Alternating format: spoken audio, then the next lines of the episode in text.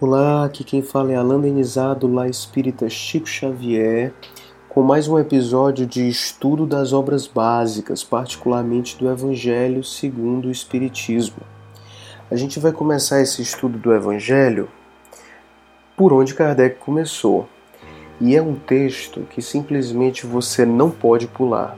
Às vezes a gente quer atravessar os rios através de grandes pontes, dando grandes saltos mas é interessante a gente mergulhar no rio, sentir o refrigério das águas que correm pelo seu corpo, para que a gente possa é, entender a essência de cada movimento que se passou para construir aquele livro. Portanto, prefácio e introdução vão ser duas partes do caminho que nós não vamos simplesmente saltar, nós temos que mergulhar nelas. Isso, claro, dentro de 5 minutos a 6, 7 minutos, que é para que você possa ouvir tranquilamente enquanto você lava sua louça, ou você vai para o trabalho, ou você está tentando dormir. A primeira parte do Evangelho segundo o Espiritismo, que está no prefácio, Kardec faz questão de colocar uma mensagem do Espírito de verdade, que era um espírito que se comunicava muito ao redor da sociedade parisiense e que ajudava Kardec na edição dos textos. Ele fala assim: Os Espíritos do Senhor, que são as virtudes dos céus, qual imenso exército que se movimenta ao receber as ordens do seu comando, espalham-se por toda a superfície da terra, e semelhantes às estrelas cadentes, vêm iluminar os caminhos e abrir os olhos aos cegos. Eu vos digo em verdade, que são chegados os tempos em que todas as coisas hão de ser restabelecidas no seu verdadeiro sentido, para dissipar as trevas, confundir os orgulhosos e glorificar os justos.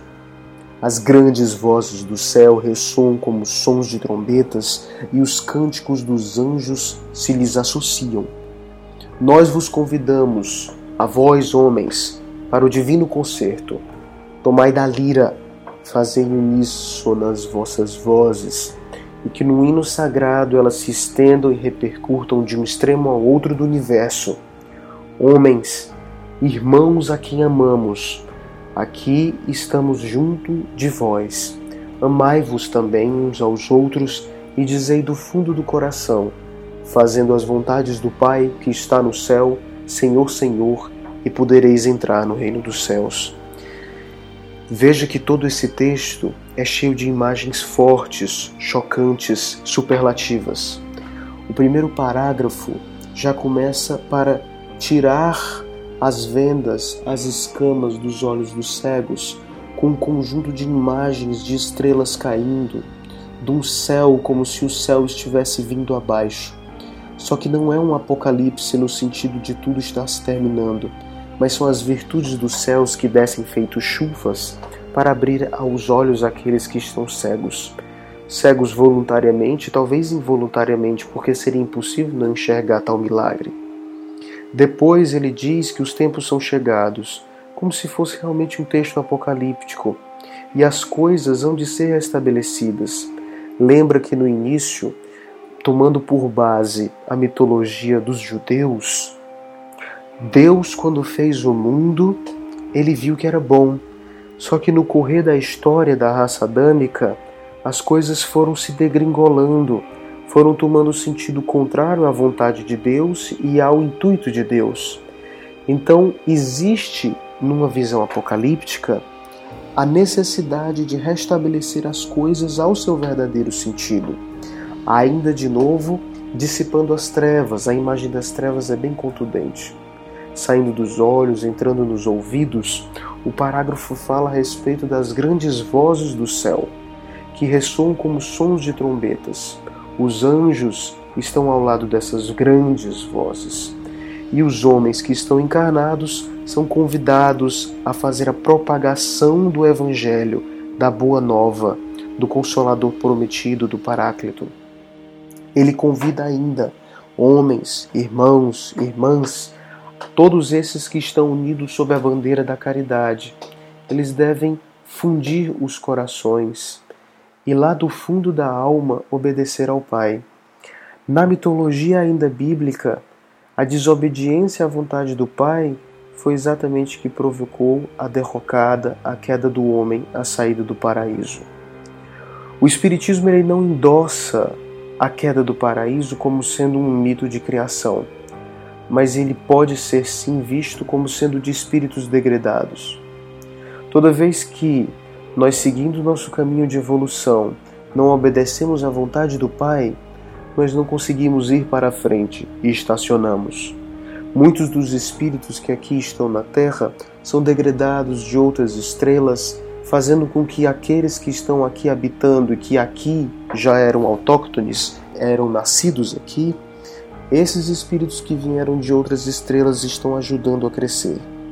A história da humanidade é uma história sangrenta, uma história de carnificina, de muitos, de muitos altos e baixos.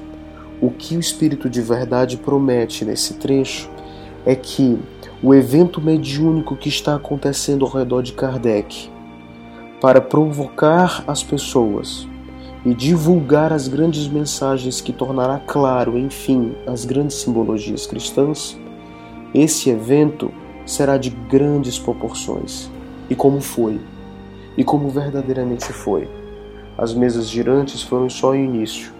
Depois disso, todo um conjunto de fenômenos aconteceu, provocando um verdadeiro alarde para as pessoas. Claro que hoje nós não vemos tanto essa fenomenologia tão intensa, tão profunda. Alguns dizem que é porque o momento da fenomenologia acabou.